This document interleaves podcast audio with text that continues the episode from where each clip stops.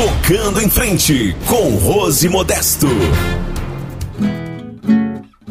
Penso que cumprir a vida seja simplesmente compreender a marcha e tocando em frente. Como um velho boiadeiro levanta a boiada, eu vou tocando os dias pela longa estrada. Eu vou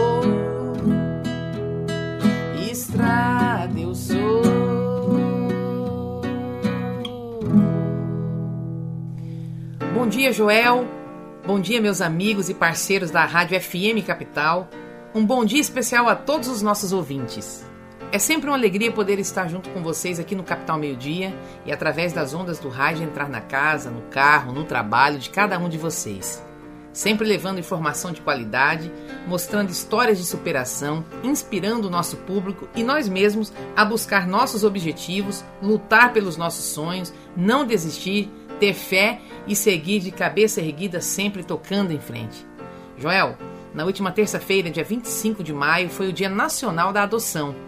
Um tema super importante, essencial para a vida, para a dignidade e para o futuro de muitas crianças e jovens. Segundo dados do Sistema Nacional de Adoção e Acolhimento do CNJ, Conselho Nacional de Justiça, mais de 30 mil crianças e adolescentes estão em situação de acolhimento no Brasil. Estão vivendo em abrigos à espera de uma família que possa os acolher.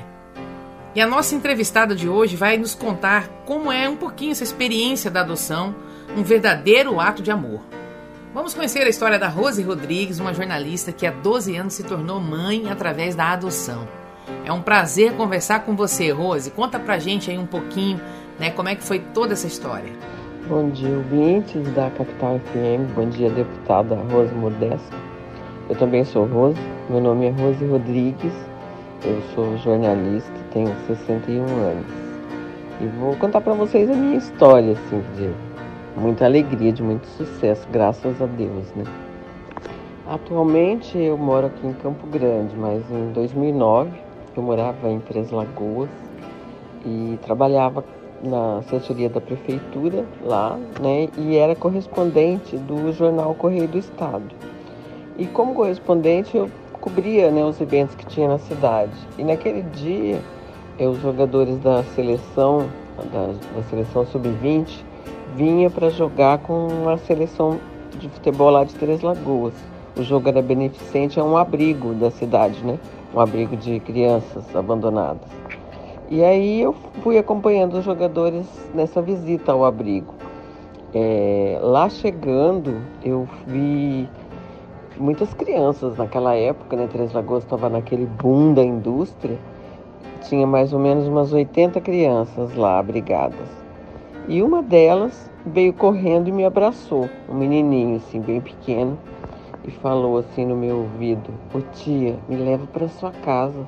Aqui não é nada bom. Eu achei engraçado na hora, mas aquilo ficou na minha cabeça, né? Eu fui embora para casa à noite, eu fiquei, passei a noite em claro, pensando naquilo. Né? Falei, meu Deus, o que que eu faço? A adoção nunca tinha passado pela minha cabeça.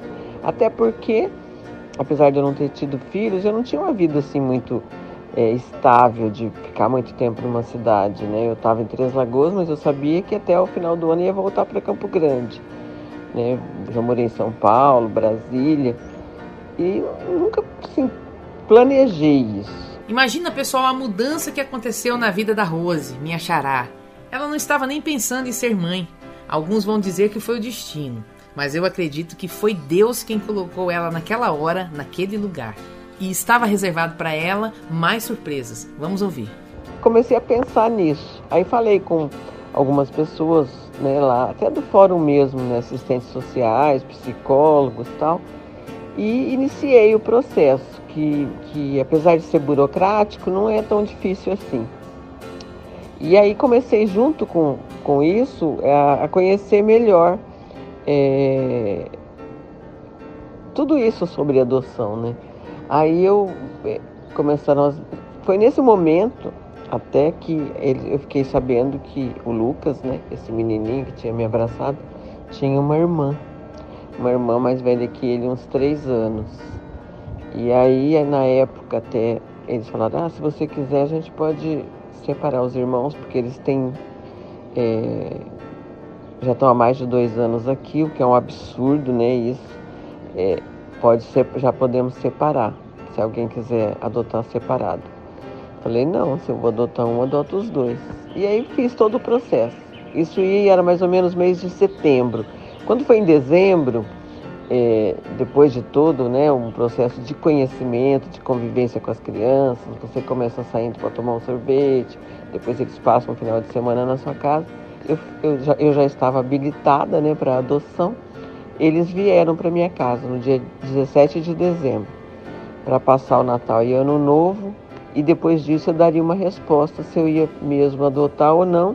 Se eu não adotasse, eu poderia devolvê-los ao abrigo. E eles, inclusive, já haviam sido devolvidos por uma outra família, não sei por que motivo, né? Mas eu acho isso uma coisa assim. difícil, né? A criança, um ano, já tem convivência com você. Bom, mas no dia 17 eles chegaram, no dia 18 eu já tinha certeza que eles iam ficar, né? Aí é, nós deu tudo certo, eles ficaram e estão até hoje, graças a Deus. Que exemplo de amor e coragem, gente! O início de uma nova vida tanto para Rose quanto para as crianças. Vamos ouvir mais um pouquinho. Depois de todo o processo, tudo legal, tudo certinho, começou ali a nossa história. Uma história que só me trouxe benefícios, né? Na verdade, as pessoas falam, ah, você foi uma heroína. Não, não fui heroína, não. Eu fui a maior beneficiada com, esse, com essa adoção. Minha vida mudou muito, até a alimentação mudou. Eu comecei comer em casa, me alimentar melhor, ter uma vida mais regrada, né? Mais assim, é, mais dedicada mesmo à família, né? Eu tenho um irmão que mora comigo e que é assim um suporte para mim, né? Nesse processo tudo, porque ele que busca na escola, ele que leva na escola. Então assim, para nós foi muito bom é, eu não tive nenhum, nenhum problema, assim, que não teria com uma criança que fosse filho biológico, né? Porque as pessoas acham que adotar é comprar uma boneca, um boneco. Não é isso, né? É uma criança, é um ser humano. Tem todas aquelas coisas da vida normal, né? Da vida em família. Mas nunca tive nada grave, assim. Sabe? Minha vida, graças a Deus, melhorou muito. A gente passou um ano lá e voltamos para cá para Campo Grande no outro ano, eles se adaptaram super bem. E, e, até uma coisa que na época, antes um pouco da adoção, eu falei com a juíza, né, na época a doutora Rosângela, e eu falei para ela, será que eu tenho capacidade para ser mãe, né? Porque eu vivo mudando, eu vivo é, viajando, eu não tenho, a minha profissão não é uma profissão que garante uma permanência em casa, né? Eu não sou boa dona de casa, aquelas coisas. Né? Aí ela pegou e falou: Olha, ninguém aqui está precisando de galinha choca. É, eu também não fico com os meus filhos, eu deixo eles cedo em casa e só volto à noite. O que eles precisam, na verdade, é uma referência, uma referência familiar. E isso eu tenho certeza que você vai dar. E aquilo realmente ficou para mim.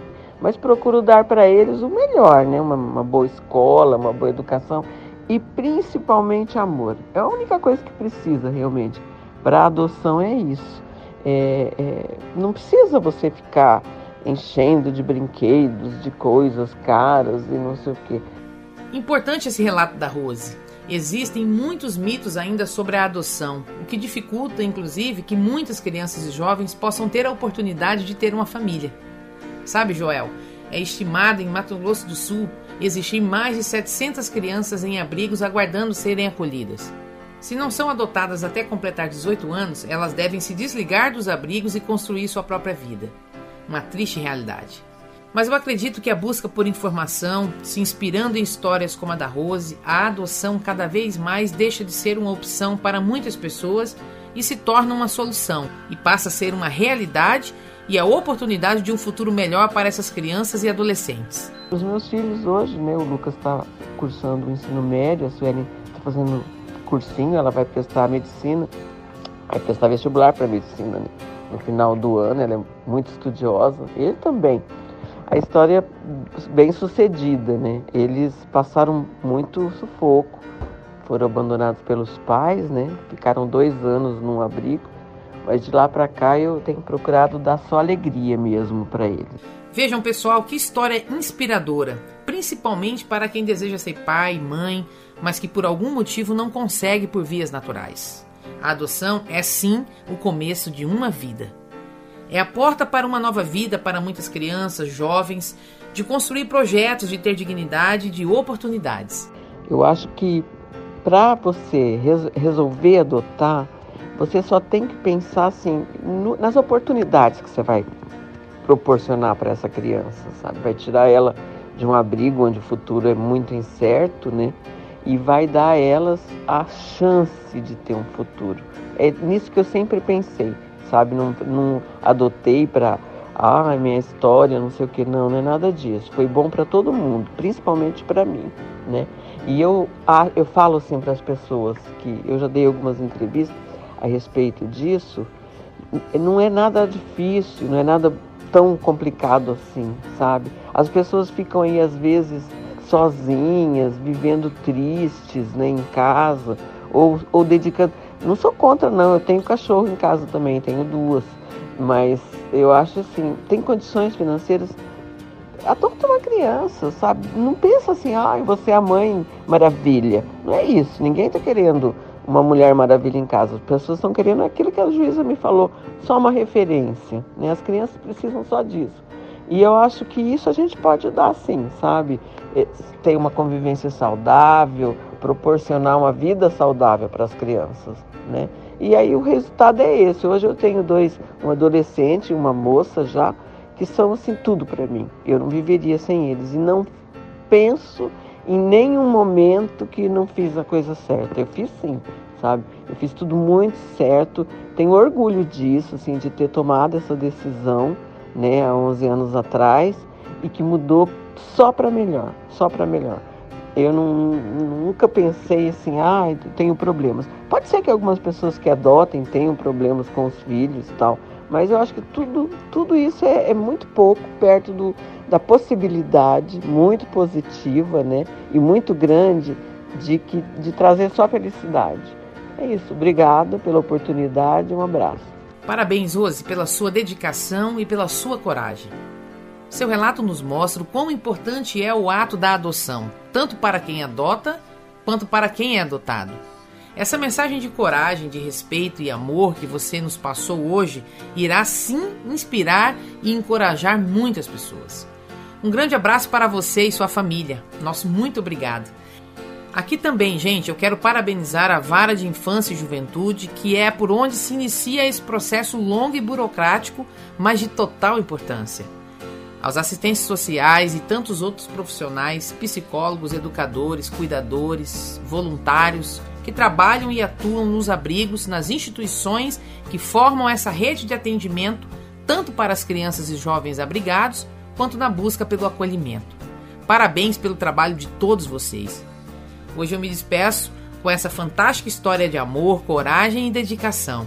Espero todos vocês na próxima segunda-feira com mais relatos emocionantes de quem não desistiu e continuou tocando em frente.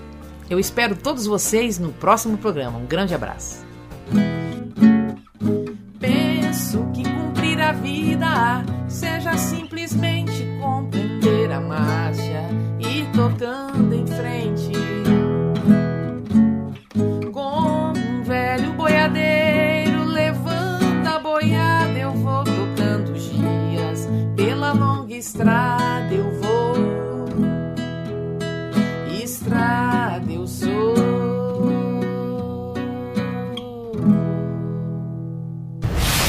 Tocando em frente com Rose Modesto.